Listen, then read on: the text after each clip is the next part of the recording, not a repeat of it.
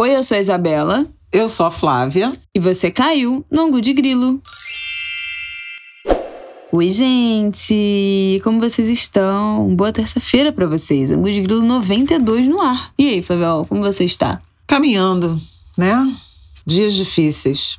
Não está sendo fácil. Bom, queridos, queria dizer primeiro agradecer as mensagens muito fofas que a gente recebeu é, sobre o ângulo de grilo da semana passada, que terminou com uma mensagem minha de agradecimento a essa audiência perfeita que nós temos. Recebi muitas mensagens carinhosas por conta daquele final, então devolvo aqui também os agradecimentos a vocês. Muito obrigada, gente. E essa semana vamos falar de um dólar, não é mesmo? Gente, tudo aconteceu aconteceu.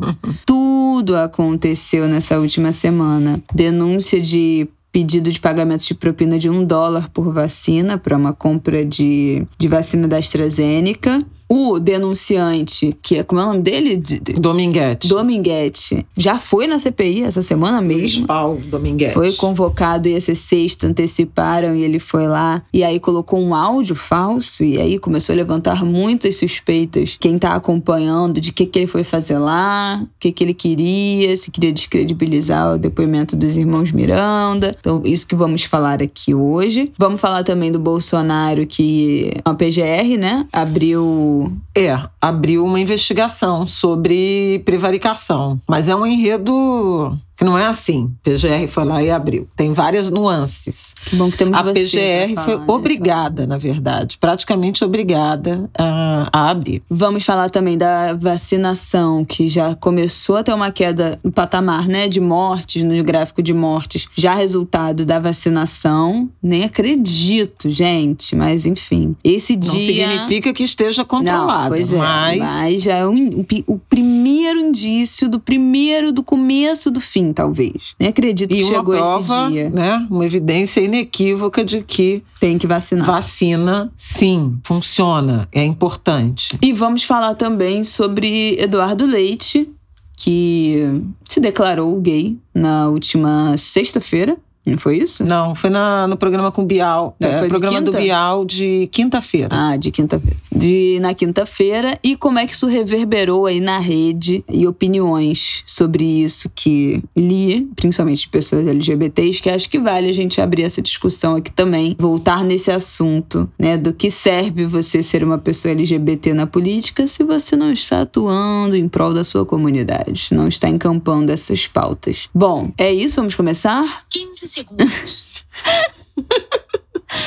Olha, eu queria falar que esse áudio já estava comigo para eu usar contra a Flávia há duas semanas eu esqueci. E agora eu tô tendo que ouvir isso. É o duro, senador né? Omar Aziz espalhou, mandou pro, pro Marcelo Cosme no Em Pauta e aí a gente salvou. 15 segundos. Eu, eu vou botar aqui que vocês sabem que ser uma pessoa que fala nesse podcast, né? Não sou eu, né, queridos? Então vamos lá. Vamos começar com a história do One Dollar. Ai, vamos.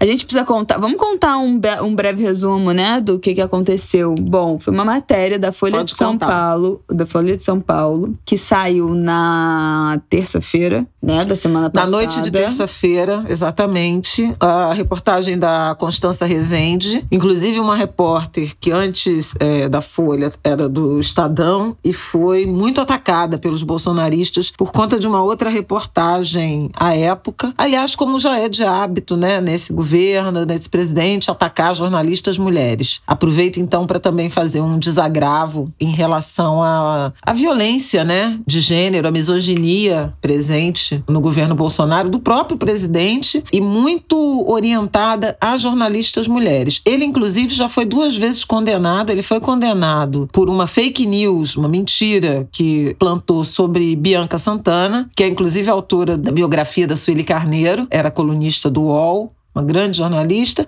e contra Patrícia Campos Melo. Também houve uma condenação pelo conjunto da obra, né? Uma condenação, mas ainda cabe recurso. Mas o fato é que são práticas recorrentes desse governo. Constança foi uma das vítimas dessa jornada e na terça-feira já à noite, ela publicou uma entrevista que foi Tremeu a muito, foi muito impressionante. Por quê? Porque sugere mais uma negociação suspeitíssima de vacina com a intenção, como diz o senador Alessandro Vieira, com interesse financeiro nessa negociação, nesse enfrentamento ou não enfrentamento do governo Jair Bolsonaro à, à pandemia da Covid. Então seria uma, uma oferta. Deixa que eu conto, Ah, tá. porque aí você, você comenta. O que ela conta é uma declaração, né, uma entrevista desse Luiz Paulo Dominguete Pereira, que se apresenta como representante dessa empresa da VAT Medical Supply, que ele disse que foi no dia 25 de fevereiro jantar num restaurante no Shopping Brasília. É muito quinta. Gente, não dá pra mim.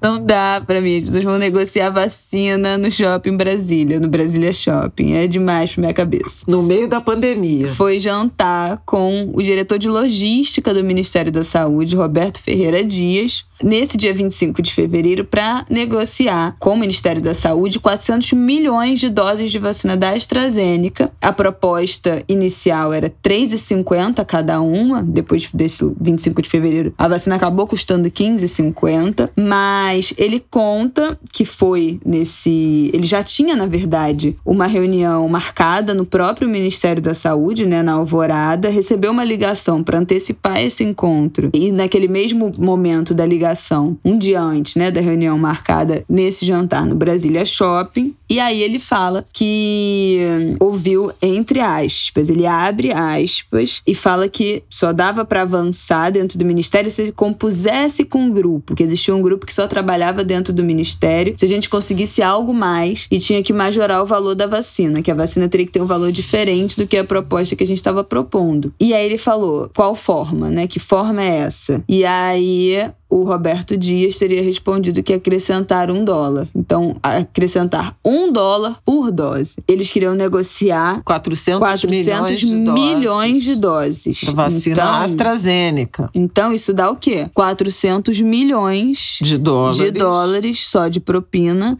2 que bilhões é- de reais. Meu Deus. Então, queridos, é desse jeito. Agora, outra coisa, outra pessoa o- tava lá, era um militar do exército, né? E ele diz que era um militar do exército e um empresário de Brasília. Depois ele teve no ministério no dia seguinte para essa reunião. Ele falou que disse que não tinha como fazer esse preço, que vinha lá de fora. Nananana. No dia seguinte ele teve agenda oficial no Ministério da Saúde. Chegando lá, eles voltaram a ter o mesmo diálogo, né? Pediu os papéis, não sei o quê, disse que teria que colocar as documentações, enviar a documentação de compra, nananana, teria que adiantar. Botou ele numa sala, porque falou que tinha uma reunião. Depois ele recebeu uma ligação falando, perguntando se ia ter esse acerto. E ele falou que não tinha como. E aí acabou. Não rolou mais. Disse que teria que atender esse grupo. Ele falou que não. E aí tem várias coisas nebulosas nessa história. A primeira é que essa empresa, essa Davat, estaria comercializando querendo comercializar, né, fechar um acordo de 400 milhões de doses da AstraZeneca, mas a AstraZeneca já tinha soltado, né, o laboratório anteriormente, falando que a venda de vacina não é feita por intermédio de nenhuma empresa, não tem nenhuma empresa que esteja autorizada a vender ou revender a AstraZeneca. Os contratos da vacina são feitos com os países, com órgãos oficiais dos países, não tem empresa fazendo essa mediação. Então, Governos centrais e organizações multilaterais, tipo a OPAS, tipo a OMS, porque tem o consórcio COVAX Facility. E governos centrais, eles nem estão negociando com estados e municípios, por exemplo. Então, suspeitíssima história. Essa empresa da VAT, ela também já tinha sido envolvida, denunciada num escândalo no Canadá, pelo mesmo motivo, venderia 60 milhões de doses de vacina também AstraZeneca para uma comunidade de indígenas, só que o governo central de lá entrou na, na negociação, porque é o governo, né, né, que, que responde pela assistência à saúde dos indígenas, e descobriu que a empresa era inidônea, que aquilo não, não fazia sentido. É uma empresa com sede no Texas, uma, uma história super mal contada. Isso caiu como uma bomba, porque de novo apareceu o nome do Roberto Dias, Roberto Ferreira Dias, que era o diretor de logística do Ministério da Saúde e que já tinha sido citado na semana anterior como sendo um dos envolvidos naquela operação de negociação da Covaxin, da vacina indiana, que acabou não se realizando em razão da desconfiança e da denúncia do Luiz Ricardo Miranda, irmão do deputado Luiz Miranda, aqueles que depuseram na CPI na sexta-feira da, da outra semana, né, na última sexta-feira de junho. Então, deu um pouco de formato, né, de desenho, esquema maior. A, a suspeita é essa, de um esquema maior de corrupção que envolve não necessariamente né, a entrega, né, a suposta compra de Uhum. vacinas com atravessadores e aparentemente com a intenção de tirar dinheiro público e dividir recursos. Ou seja, um monte de picareta se encontrando. O impacto foi tão grande que a CPI resolveu chamar esse Luiz Dominguete para depor e o depoimento dele acabou sendo realizado na quinta-feira, antecipado, né, na quinta-feira da semana que passou. Por quê? Numa outra manobra do governo, a Polícia Federal abriu inquérito para investigar a negociação com a Covaxin, que tem aquela empresa chamada Precisa como signatária do contrato, e o Francisco Maximiano, que é o, o sócio, conseguiu, por conta disso, uma decisão do Supremo Tribunal Federal. Inclusive, ele acionou diretamente o gabinete do ministro Nunes Marques, o que é uma coisa atípica. Normalmente tem um sorteio. Nunes Marques, que foi o ministro indicado pelo presidente Jair Bolsonaro ao Supremo Tribunal Federal, conseguiu uma, uma decisão, um habeas corpus, né, para ficar em silêncio. Como já tinha acontecido o lamentável né, episódio do depoimento de Carlos Wizard, o empresário Ai, que que está envolvido com o gabinete paralelo, o gabinete das sombras, os senadores então resolveram cancelar o depoimento de Maximiano, temendo que ele fizesse o mesmo que o Wizard, e convocaram na última hora o Dominguete. Dominguete foi na quinta-feira, confirmou essa história toda, mas é uma figura polêmica, né? Ele é um cabo da PM de Minas Gerais, Isso cheio, desce, gente. todo enrolado, cheio de dívida, de- devendo quatro meses de aluguel, Como é devendo esse cara comprar um virou carro. representante? Tem alguma explicação que eu posso ter perdido? Porque, né? Que não é possível uma coisa dessa. É, ele foi convidado por, por esse representante ou sócio, né? CEO, né? Que ele chama de CEL. O, CEO da Davat no Brasil, um tal Cristiano, o convidou para negociar esse, esse contrato. E aí é uma história complicada que envolve um militar que facilitou o, o encontro dele eh, no Ministério da Saúde. Tem um reverendo, um cara de uma ONG ligado a uma igreja evangélica, que também teve uma participação. O fato é que, assim, um cara de uma empresa desconhecida, dizendo que tinha 400 milhões de doses de vacina AstraZeneca, mandaram um e-mail para o Ministério da Saúde. No mesmo dia, a reunião foi marcada. Então, assim, tem muita coisa suspeita, em razão da rapidez, inclusive, com que esses encontros e reuniões foram realizados, num governo que a gente sabe que quando teve a oportunidade de negociar diretamente com fabricantes, caso da Pfizer, procrastinou enquanto pôde, sabotou em alguma medida, a contratação da vacina Butantan. Então, não faz sentido. Quer dizer, você não negocia diretamente com o, o laboratório e vai pegar um atravessador sem nenhuma tradição, sem estar entre as empresas fornecedoras né, do Ministério da Saúde.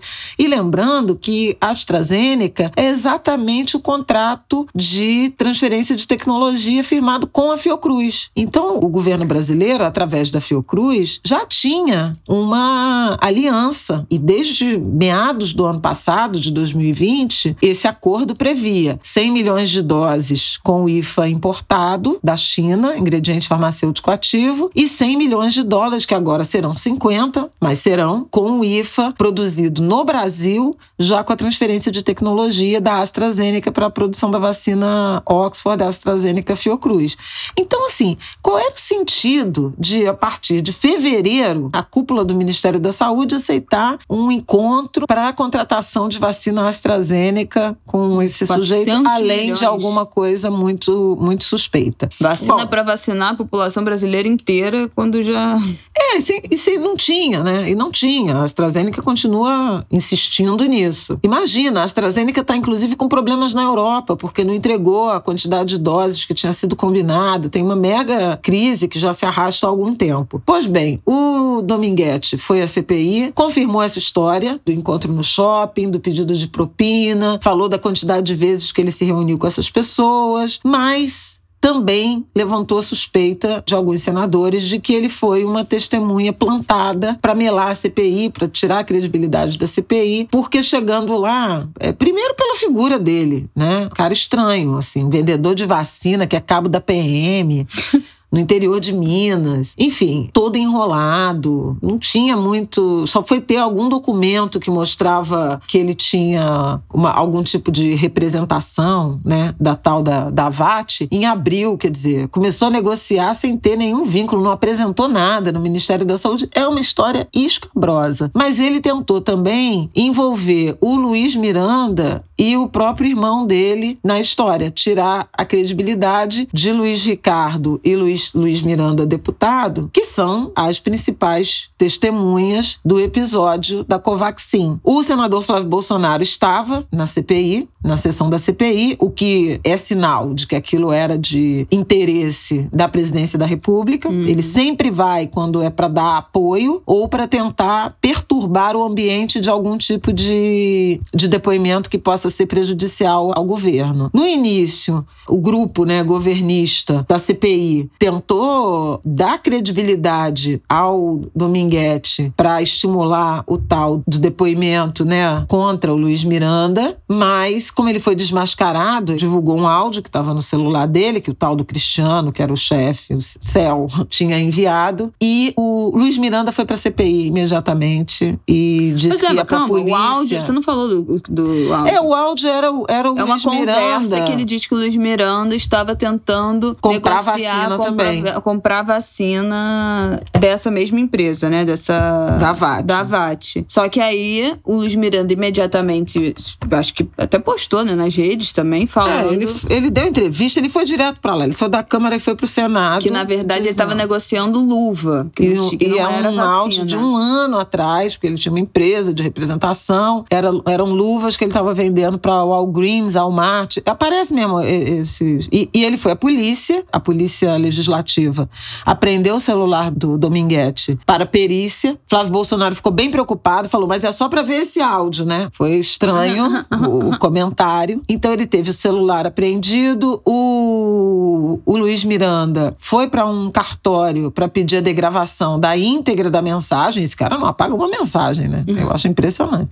Da íntegra da mensagem, que é do ano passado, e é, segue o barco. Então, E um representante da empresa, outro, ainda no meio da CPI, soltou uma nota falando que realmente aquele áudio não era sobre compra de vacina, era sobre compra de luva. Então o cara foi desmentido pela própria empresa. Foi muito estranho. Isso que eu achei muito estranho, porque assim. E aí, depois dessa confusão, muita gente questionando se ele não seria um cavalo de Troia pra descredibilizar, pra confundir a CPI, enfim. O que eu achei estranho é que, tipo assim, o cara quer criar uma rixa, né? Uma turbulência. Como é que ele vai. ele é um bolsonarista, né? Aliás, foram, foram encontrados vários posts de internet. Eu achei estranho como é que ele vai para um negócio para com um áudio mentiroso que vai ser desmentido inclusive pela pela pela rep- outros representantes da É, ficou empresa que ele atua, entendeu? ficou uma dúvida Ainda no meio do foi- negócio e, e, assim, tipo, não deu em nada, eu acho É, assim, a, não deu em a nada, mas assim, foi um, foi um baita desgaste para a CPI, porque chamou o cara. No final, estava dando a impressão de que, que o sujeito foi usado, plantaram esse, esse áudio para ele usar na CPI, ele não tinha a menor ideia do que, que era a história. E, enfim, e a CPI acabou perdendo um dia em que o governo até saiu um pouco festejando, atrapalhada, dizendo que a CPI não é séria, etc, etc, etc. Mas aí, na sexta-feira, teve uma pequena reviravolta. Bom, a semana que vem vai ser de retomada do escândalo Covaxin, né? E outros senadores chamando atenção para a gravidade das outras denúncias de crime contra a saúde pública, a partir da postergação da compra de vacinas, a partir. porque são eixos que já estão muito demarcados, né? O que, que já está bem delimitado na CPI. Acho que é importante é, lembrar isso. A tragédia de Manaus, estratégia de imunidade coletiva por contágio, o kit Covid, né? A medicação sem efeito na, na doença, uh, o caos na saúde, as mortes por falta de oxigênio. Essa é uma linha que já está bastante bem demarcada. Outra linha bem demarcada e original da CPI, a vacina, a não contratação das vacinas e a sabotagem mesmo ao processo, já praticamente em uma centena de e-mails né, da, da Pfizer, insistindo pela negociação, que só acabou acontecendo entre fevereiro e março desse ano, acho que em março desse ano, e desde agosto do ano passado havia ofertas, tentativas de negociação com o governo brasileiro. Além disso, a sabotagem também ao Butantan então, o eixo vacina, também muito bem demarcado. Terceiro eixo, bastante bem é, demarcado, a estratégia de imunidade de rebanho ou imunidade coletiva por contágio e, o, e a medicação, a recomendação de medicação sem efeito. Isso está presente no discurso do presidente, está presente na encomenda de cloroquina, né, de medicações, inclusive por laboratórios do Exército, na distribuição dessa medicação, nos discursos né, e nas atitudes contrários ao isolamento social, pelos prejuízos que causariam à economia, os ataques a governos. Além disso, essas foram as três linhas iniciais que já estão bastante bem desenhadas e com muito indício, muito documento, muitos depoimentos bastante consistentes. Além disso, se esbarrou a partir daí na tese da investigação sobre um gabinete paralelo, um grupo que orientava o governo e tinha tinha voz na, na, criação, na elaboração e na implantação da política pública de saúde na pandemia, a despeito do Ministério da Saúde. E aí é esse o grupo que envolveria Carlos Wizard, a doutora Nise Yamaguchi, o grupo né, Médicos pela Vida. Enfim, esse é um, é, uma, é um outro eixo de investigação que está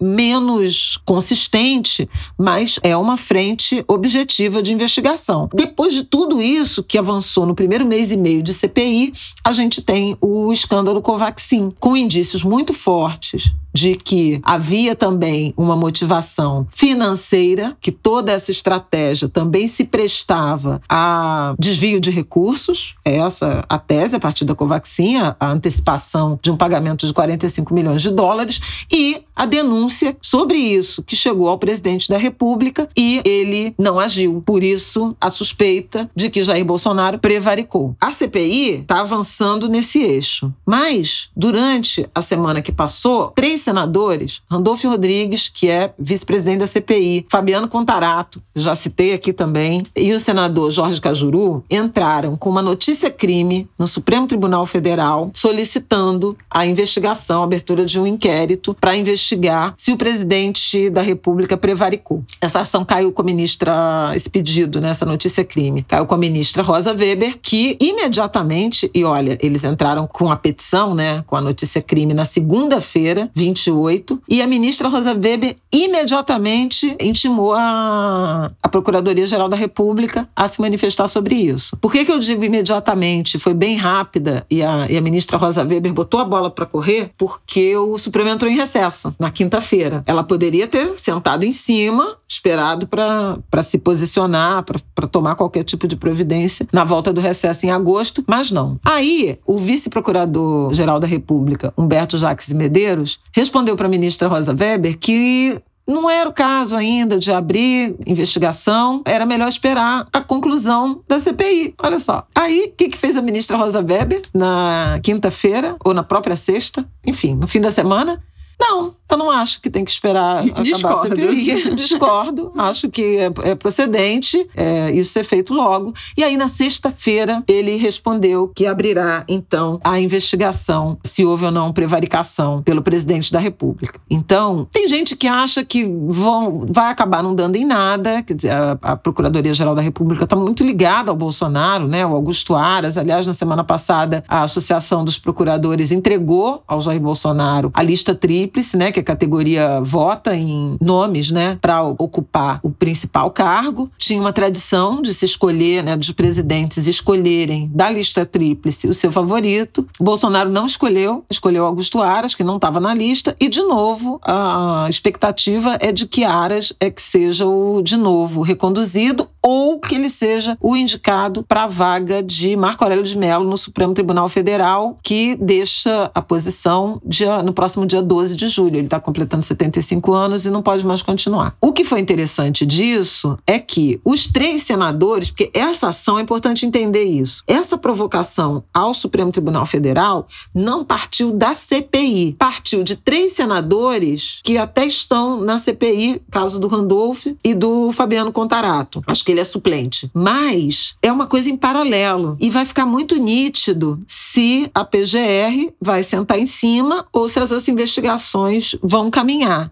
Agora, vai ficando constrangedor se a CPI, se a linha de investigação da CPI se consolidar e a PGR dizer que não tem nada. Porque, em tese, é, poderiam, inclusive, trocar e eles chegam a fazer isso. Ao mesmo tempo, a Polícia Federal também abriu uma investigação. Então, nós temos três linhas de investigação e isso pressiona muito o governo, que já está completamente na mão do Centrão e de Arthur Lira e vai ficar cada vez mais. Além disso, no dia 30, que foi quarta-feira, foi apresentado pedidão, pedidão. um super pedido de impeachment que reuniu Todo mundo. esquerda, direita, ex-bolsonaristas, muito Joyce impressionante. Hasselman, Kim Kataguiri até PSTU e quem É, mais passar pela sua cabeça. Gleice Hoffmann, PT, oposição, todo mundo, movimento social, a Coalizão Negra por Direitos também subscreve, com um rol de 23 crimes de responsabilidade que teriam sido cometidos por Jair Bolsonaro. O que, que Arthur Lira disse? Não, em princípio, não vejo razão. Quer dizer, o... Eu não sabia que ele já tinha se manifestado. no mesmo dia. É inacreditável. Mas assim, Gente, o Bolsonaro olha, fica na- é muito na mão dele. O Flávio Bolsonaro deu uma entrevista pro Paulo Capelli no Globo na sexta-feira, dizendo que Centrão, tudo de bom. Centrão é fundamental para o país. Isso que se chama de Centrão, que a aliança está forte. Falou que não tem nenhuma prova contra o Ricardo Barros, que é o líder do governo que está envolvido na história, que foi citado, Deus, teria sido que- citado que pelo mais a Bolsonaro. precisa fazer nesse país? Enfim, a situação do governo é muito difícil. Situação dos brasileiros, então, querida, É. é calamitosa. Eu não aguento mais. Eu não aguento A situação mais. dos brasileiros é, é trágica. Aliás, essa semana nós perdemos mais um dos grandes para a Covid, nosso querido Januário Garcia. Aliás, quem não conhece, vocês angulers, jovens angulers, por favor, visitem é, o site do, do Janu, é januariogarcia.com.br. Olha, poucas vezes vi um fotógrafo com um trabalho tão organizado na internet como o Janu. E vocês vão ter a dimensão, o tamanho desse cara. 50 anos dedicados aí à, à fotografia, atos, manifestações, eh, celebrações do movimento negro. Então, assim, um grande Uma capa um de grande disco, né? acervo. Pois é, não, ainda vou chegar lá. Personalidades todas, né, do movimento negro, artistas, religiosos. Tem Abdias, tem Joaquim Barbosa, tem Mãe Estela de Oxóssi, tem todo mundo. E, além disso, quer dizer, a- além de uma contribuição ímpar que ele deu à documentação, ao registro, às imagens, à memória do nosso povo e da organização, das organizações do movimento negro, eu encontrava sempre o Janu em atos, mas também na Marcha de Mulheres, com a sua indefectível boina. É, ele tinha uma coleção de boinas. E foi um cracaço nos anos 70 e anos 80. Trabalhou com fotografia de publicidade e também com a indústria fonográfica. Ele assina as capas, fotos né, de capa, de alguns dos mais importantes álbuns da música popular brasileira. Eu vou falar três: Alucinação de Belchior. Pronto. E Alice, pois é.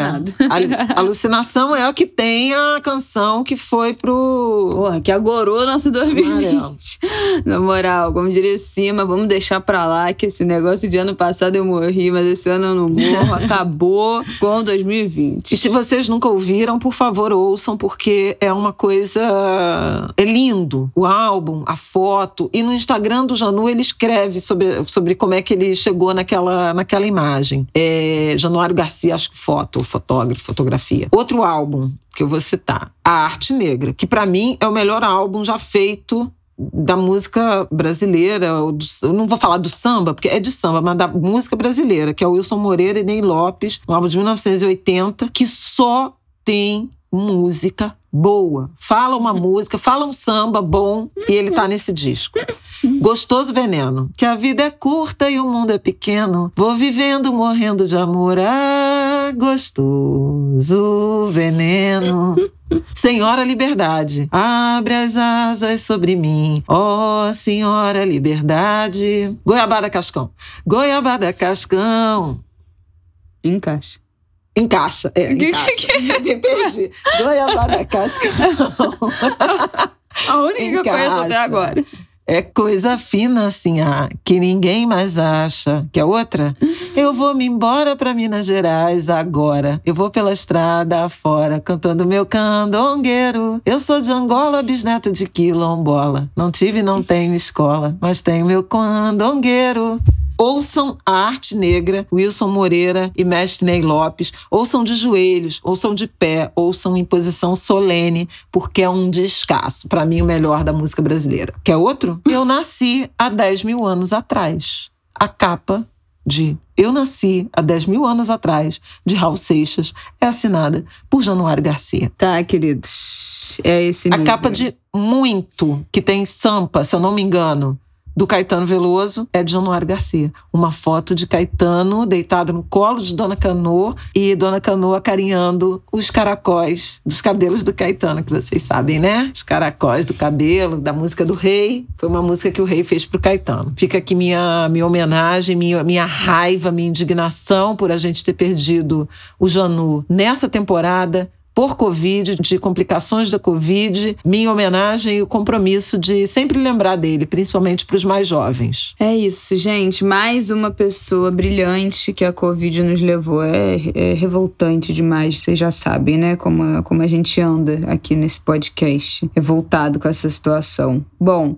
queria falar aqui da nossa queda das mortes por Covid, é uma queda que aponta indício de efeito né, da vacinação. O que, que temos até agora? A média móvel do Brasil está em queda desde o dia 20 de junho, foram 13 dias de queda, mas logo hoje, no sábado, dia 3, que a gente está gravando, subiu. Depois, depois de 13 dias de queda, subiu a média móvel, mas enfim, foram 13 dias de queda. E esses números estão mostrando uma efetividade da vacina, principalmente no grupo de idosos. Na faixa etária acima dos 60 anos, já tem uma porcentagem porcentagem de cobertura, né, de vacinação acima de 60%. E para pessoas acima de 70, 80, 90, essa cobertura é ainda maior, já com as duas doses. Então, nesse grupo caiu bastante a letalidade da doença como efeito da vacinação. O G1 fez uma matéria, né, falando sobre isso e eles botam os cinco pontos de como é que tá esse momento, o que que significa essa queda da média móvel. Então, o primeiro é essa queda nas mortes na faixa etária acima de 60 anos, que tem a ver com a vacinação completa, né, as duas doses. Número dois, o avanço dessa campanha de vacinação, que agora a gente já está em São Paulo chegando na faixa dos 40, tá na faixa de 40 anos, no Rio já baixando para baixo de 40. Tem outros lugares do Brasil que já estão na faixa de 20 e poucos anos, então a campanha andou muito, né, nesse último mês. O aumento da aplicação das vacinas que oferecem proteção parcial, mesmo com uma dose, que é o caso da Pfizer e da AstraZeneca, que já garantem uma proteção parcial. Ali mais ou menos 15 dias, né, começa depois da vacina começa a produção de anticorpos e dá uma proteção parcial. Isso já ajuda a conter, né, a disseminação. Uma tendência de melhora nas taxas de ocupação de leitos da UTI, né? Outro dia até o aqui o secretário de Saúde Municipal do Rio, né, o Daniel Sorante, postou que tinham zerado a fila de espera das UTIs. Então, que, que pelo menos a fila, as UTIs estavam cheias, mas pelo menos a fila, pacientes esperando por vaga, não tinha mais. E o quinto ponto, que é a redução da taxa de transmissão no Brasil para abaixo de 1 a média do Brasil. O que isso significa? No Brasil, nesse momento, essa taxa de transmissão é de 0,98. Isso significa que a cada 100 pessoas com o vírus infectam outras 98 pessoas. Na semana passada, essa taxa de transmissão estava em 1,13, que significa que cada 100 pessoas com vírus vão infectar outras 113 pessoas. Então, quando cai de um, é um bom sinal. Isso. Porque, né, se 100 infectam 98, 98 vai infectar menos, vai infectar menos, vai infectar menos, e essa escadinha vai cair. Então, essas são as coisas positivas em relação a essa vacinação, avanço da vacinação. E a gente só pode falar da vacinação, né, gente? Que medida restritiva, controle de Tá muito população. difícil. Não tem, não tem mais ninguém. Acabou, não tem mais ninguém dentro de casa, não tem mais distanciamento de nada, não tem mais, não tem nada. Tudo lotado, o bar socado, restaurante Menos lotado, nananana. Então, assim, né, menos a gente aqui do Ango de Grilo. Mas, de resto, só pode ser cu- culpa da vacinação, porque não há de ter sido de, de distanciamento e de isolamento. Acabou já isso. Mas outras coisas que o G1 bota aqui, que é importante dizer, que são pontos de alerta, que é a queda não significa que a pandemia está sob controle. O Brasil segue com um alto platô de transmissão, que é acima do observado em 2020, segundo a Fiocruz. Os dados não apontam uma queda geral de morte para todas as faixas etárias, então é uma coisa muito localizada acima de 60 anos, que foi quem já tomou as duas vacinas. E ainda há uma preocupação altíssima com a possível chegada da variante Delta, que é considerada mais transmissível, responsável por surto de casos mesmo em países com vacinação avançada. A variante Delta já está preocupando os Estados Unidos e na Europa também. É, vamos ver como é que fica esse desenrolar dessa variante nessa semana e eventualmente a gente fala até dela mais especificadamente no próximo Angu. Mas vamos ver como é que se desenrola no mundo já essa variante, né? Isso nos ameaça aqui também. É isso, acho que é uma boa notícia, né? É o que a gente, a notícia que a gente já podia estar dando há muito tempo, mas enfim, né? Saber que pelo menos nos grupos que estão com duas doses a vacinação está sendo efetiva é uma questão de tempo, aparentemente, contendo essas variantes, é uma questão de tempo disso, desse número de mortes também começar a cair em outras faixas etárias, muito aliviada, assim, já fico mais aliviada, principalmente com essa taxa de transmissão é, caindo, isso é muito importante, ter menos vírus circulando, ter menos pessoas infectando outras pessoas e vamos ver um pouco de esperança aí, eu acho, para as próximas semanas de vacinação. Gente, vão vacinar. Os postos de saúde aqui no Rio estiveram muito vazios nas últimas semanas. Muito importante que todo mundo se vacine, pelo amor de Deus. Bom, vamos para o nosso último tema rapidamente, que a gente já tá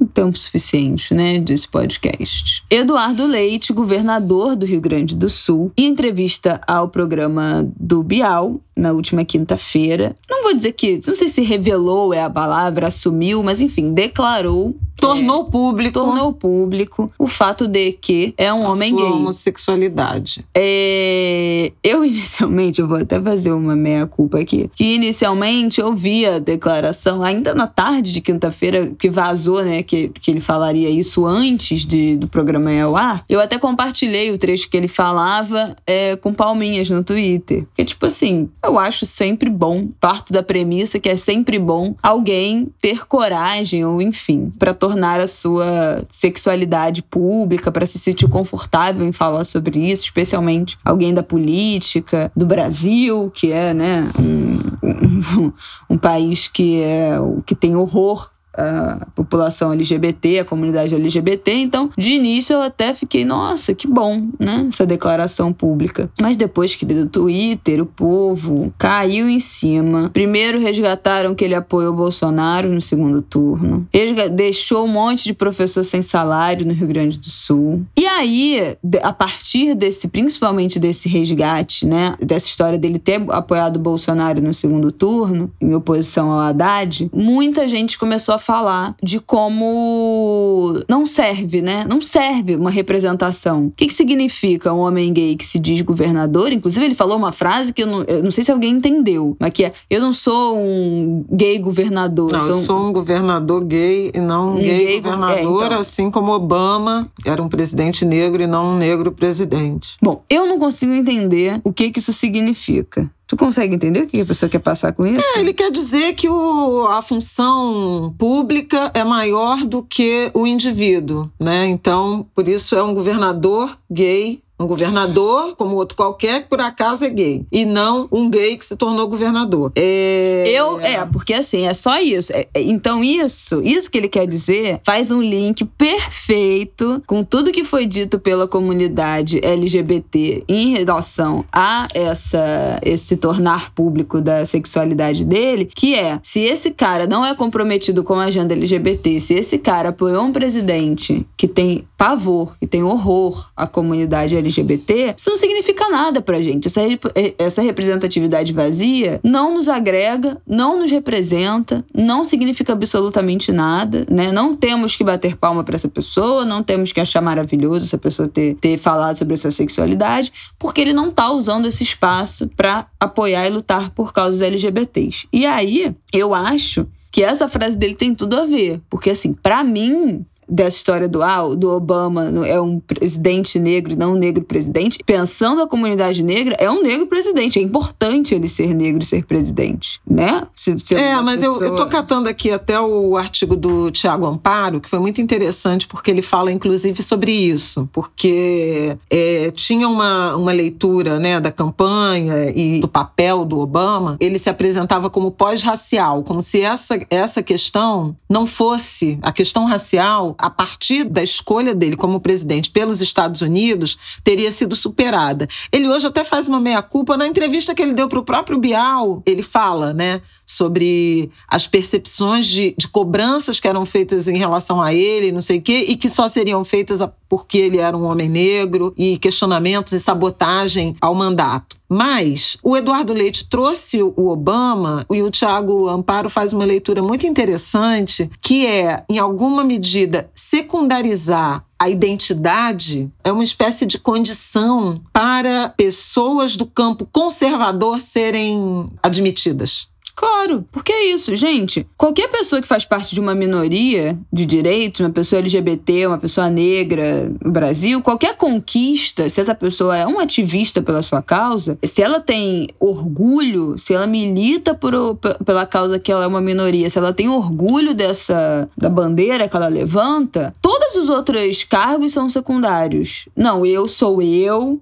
né? Eu sou um homem gay, eu sou uma mulher trans, eu sou uma mulher negra e a partir disso, dessa construção de quem eu sou, eu virei é, acadêmica, eu, possível, eu virei jornalista, é, eu não virei... acho possível dissociar, mas aí realmente, agora, mas ninguém é, é obrigado. É, né? Não, ninguém é obrigado, mas eu acho que é exatamente isso, assim. Uma pessoa que entende a sua construção como indivíduo e tem orgulho das suas bandeiras e das suas causas, a sua construção é em primeiro lugar. O que te diferencia, o que te levou, o que te constrói, vem em primeiro lugar na frente de qualquer cargo, né? Se, homem, se ser um homem gay faz parte, fez parte da sua construção de carreira, de personalidade, se foi isso que te, que te deu segurança, que te fez feliz para você seguir o seu caminho e um dia chegar e ser governador, você é um, um, um, cara gay que foi construído como um homem gay, com orgulho de ser gay, com todas as dificuldades, as dores, as delícias, mas que a sua personalidade foi construída com aquilo e foi exatamente essa personalidade e essa construção que te levou a ser governador e não a ser um governador que, ah, por acaso eu sou gay? Ninguém por acaso é nada. Não existe eu sou por acaso, eu sou qualquer coisa. Não existe isso. Então já odiei essa frase. Agora que eu entendi. É...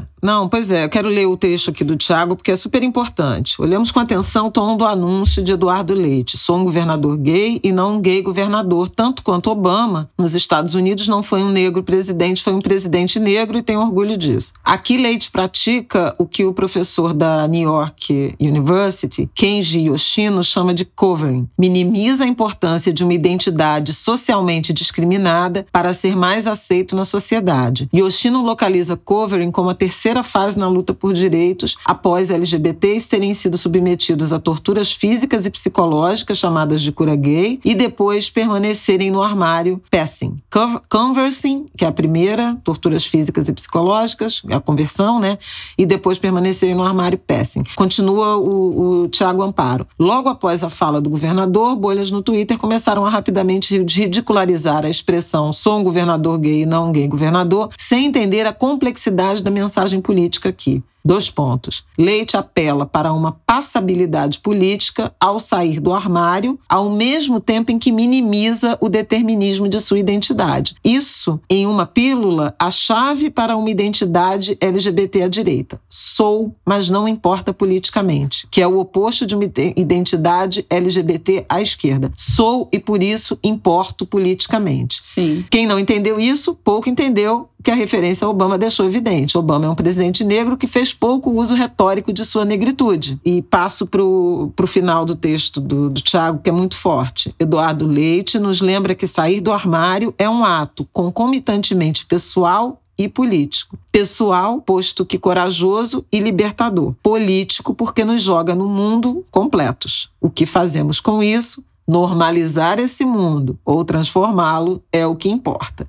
Então, acho que é um, um debate super procedente, quer dizer, foi uma atitude pessoalmente corajosa e libertadora, sem dúvida alguma, para um político que, inclusive, tem planos de, de visibilidade né, é, e ambições nacionais, porque no Rio Grande do Sul ele nunca escondeu ser gay e, e as pessoas sabiam, assim como tantos outros, né, quadros políticos Brasil afora, mas ele anunciou nacionalmente. Agora, veja um detalhe importante. O Tiago chama atenção o contexto, o sentido político dessa atitude a partir da militância, do ativismo. E eu chamei atenção também em comentário, tem um rolo, isso aí. O fato dele tornar pública a sua homossexualidade não significa que ele se tornará um ativista, não, né? Ele já da agenda, claro né? que não vai pelo e, visto, e assim, né? é, e isso acontece com qualquer grupo, né? É, ser negro não significa ser ativista contra a desigualdade Sim, racial. A gente fala muito disso ser aqui, mulher, né? não as mulheres principalmente. Então, Essas mulheres da política que apoiam Bolsonaro, isso, isso, né, isso representa pois é. uh, os interesses da, então, assim, das mulheres não tem nenhuma Brasil? contradição nisso. E assim, é direito, gente. Pode não fazer nada com isso. Você pode usar isso em seu é, próprio benefício e não pensar na comunidade. E pode pensar. Enfim, aí cada um, cada um é de um jeito. Isso é do jogo. Mas isso é o que ele poderia vir a fazer e aparentemente não está interessado em fazer com o fato tout de ser um homem gay e, eventualmente, seria desejável que fizesse uso dessa visibilidade, desse poder, dessa influência política na transformação de uma sociedade que é profundamente violenta, né, e violadora de direitos de pessoas LGBT, mais. Não só violência homicida, mas crime de ódio, é, agressão verbal, agressão física, desqualificação, discriminação no mercado de trabalho, então todo tipo, na escola, a homofobia é presente, muitas, principalmente pessoas trans, muitas são obrigadas, adolescentes ainda, a abandonar os estudos, e isso tem uma correlação com entrada no mercado de trabalho, com longevidade. Então, assim, tem, tem todo um, um espectro, um complexo né, de direitos, de violações, que uma pessoa que é da comunidade e, e que está inserida né, no poder político poderia atuar, seria desejável. Não quer atuar? Ok, é um direito. Mas eu queria tratar de uma última dimensão política dessa, digamos, revelação ao país da homossexualidade de Eduardo Leite. Ele vem sendo muito atacado cinicamente, do jeito que Jair Bolsonaro e, e, seu grupo político costumam atuar. E Eduardo Leite, ele saiu da defensiva e avançou uma peça ao se apresentar na sua integralidade ao Brasil nesse momento. Ele que tem ambições de, por exemplo, disputar as prévias do PSDB à presidência da República. Então, assim, o Brasil já sabe quem ele é. Ele não está com isso no armário para ser atacado, para virar meme, pra... e recebeu muito apoio. Então, assim, foi também uma estratégia política de apresentação à nação, né, a partir do que seu principal adversário, um presidente da República homofóbico, misógino, racista, tudo isso que a gente sabe, iria atacá-lo como fraqueza. E agora isso não é mais uma fraqueza porque isso está às claras. Então ele não precisa se preocupar com meme e nem em algum momento de acabar tendo que se revelar, tornar público a sua relação, o seu namorado, a sua homossexualidade a partir de uma provocação do outro. Então ele controlou, ele controlou porque fez isso de caso pensado, né, como a gente diz, caso pensado, numa entrevista a um grande canal de televisão, a um programa de muita audiência, de muita credibilidade e em alguma medida também amigável. Era um ambiente confortável, acolhedor para ele fazer esse anúncio. Então, teve sim uma, uma estratégia também política de ele se apresentar como um homem gay, naturalizando isso de uma forma que ele controlou, né? uhum. né? E isso tem a ver com a estratégia política de se tornar candidato e de não ter nada, nenhuma marra, nenhuma nada ah, guardado, tornar, nenhum é, segredo. Imagina, né? imagina o que seria, Esse baixaria. Agora, se ele louvo, fosse candidato com esse louvo, segredo. Independente de, de ter essa leitura crítica em relação a um compromisso com a agenda e essa estratégia política de apresentação à nação, louvo, louvo do ponto de vista pessoal, porque é muito difícil, é muito libertador e ele teve, inclusive, pai e, e a mãe do governador deram declarações e isso foi muito bonito e muito importante para o Brasil. Você falar com orgulho, com naturalidade do seu filho gay, que é um homem vencedor na política, na política do seu estado, na política brasileira, eu acho que isso pode ser inspirador para muitos jovens, para muitas famílias, né? Ele, inclusive, numa entrevista à Folha, depois da, da exibição do programa com Bial, disse que recebeu muitas mensagens, inclusive de um homem gay de 50 anos, dizendo para ele: se quando eu tivesse 18 anos, um governador do meu estado tivesse se declarado, se revelado um homem gay, a diferença que isso teria feito na minha vida, na minha juventude, na forma como eu fui para o mundo. Então tem um efeito, sim. Tem um efeito libertador para ele, sem dúvida alguma, e inspirador para muitos jovens, jovens que possam é, querer entrar na política, para o próprio ambiente político. Então, é, tem, tem uma importância. Agora, a gente tem que botar essa importância, cada uma na sua caixa, cada caixa no, no seu tamanho. Mas cumprimento o governador Eduardo Leite e reafirmo aqui: seria desejável que ele se debruçasse mais intensamente para uma agenda que é tão importante, tão urgente para o Brasil, que é a superação do preconceito, da discriminação e da violência contra homossexuais, pessoas trans, contra os LGBTs, QI+, A+, né? QIAP+. QIAP+. Gente, é muita letra, desculpem. Eu sou velha já, né? Ih, querida, tá, tá inteirona. Não tem um botox. É isso, né? Acabamos. né? Acabamos. É. Eu queria voltar aqui no, no Janu, porque eu me lembrei que o, o álbum que eu falei, Arte Negra, sabe o que que tem? Ah. Samba do Irajá, eu tinha esquecido. Rápido, que já tá acabando. É isso aí. Ei, Irajá. Ah, isso é teu, meu, meu samba é a única coisa que eu possa te dar. É isso aí. Ei, Irajá. Não podia esquecer disso. Agora, o muito do Caetano tem. Eu falei sampa, né? Mas tem terra, tem muito romântico, tem Eu Sei Que Vou Te Amar. É um descasso do Caetano. Então, dever de casa, Angulers, é visitar o site do Januário Garcia, ver todos os álbuns do qual ele participou, fotografando e produzindo, né, essas capas, e vocês vão nos escrever dizendo quais são as músicas favoritas de um ou de mais álbuns, que álbuns que vocês conheciam, mesmo sem saber que era a capa do Januário, e quais quais são as Uba, canções favoritas. Então, Twitter... Olha, tem Roberto Ribeiro, tem Leci Brandão.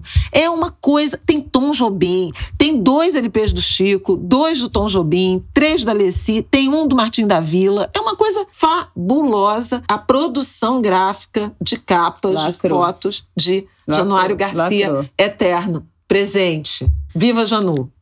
É isso, gente. Olha, eu queria dizer que apesar da complexidade desse ângulo de grilo, porque é muita informação, esse negócio de governo. Ai, eu fico cansada da minha cabeça. Eu estou feliz de poder aqui, quanto? Um ano e meio quase, depois da primeira vez que a gente falou. Não, olha só, foi dia 2 de fevereiro. Faz a conta aí. Um ano e cinco meses depois da primeira vez que o coronavírus falou. Descobridor de consegue, Sete Mares, eu esqueci, consegue. gente, é importantíssimo. Mais algum, querida? Não. Um ano e cinco meses depois que nós falamos a primeira vez de coronavírus aqui no Ango de Grilo foi no episódio do dia 2 de fevereiro. A gente tava em Salvador, a gente gravou no hotel em Salvador no 2 de fevereiro. Primeiro episódio que a gente falou de coronavírus aqui no Ango de Grilo. Ainda era uma coisa assim da China, que ainda tava, tava começando a preocupar a Europa. Olha, gente, um ano e cinco meses depois, poder dizer que nesse podcast que a gente já tá vendo queda no número de mortes do Brasil em relação, com relação à vacinação. Ai, é uma luz no fim do túnel que vocês não têm ideia. Então, nesse um ano e cinco meses, muitas águas rolaram por aqui, vocês sabem, né? Né? Uma, uma bela água chamada Martin. Muita coisa aconteceu na ah, nossa que vida. tá uma coisa linda, meu neto, gente. Dois dentes já E enormes. apaixonado por mim num grau que vocês não sabem. A gente tá se amando muito. Desminta. Não, é verdade, é verdade. Ela fala, ele olha pra mim e começa Ele fica me olhando, gente. É muito impressionante, assim. Mas eu converso muito com ele, eu canto pra ele, a gente já canta, ele faz um.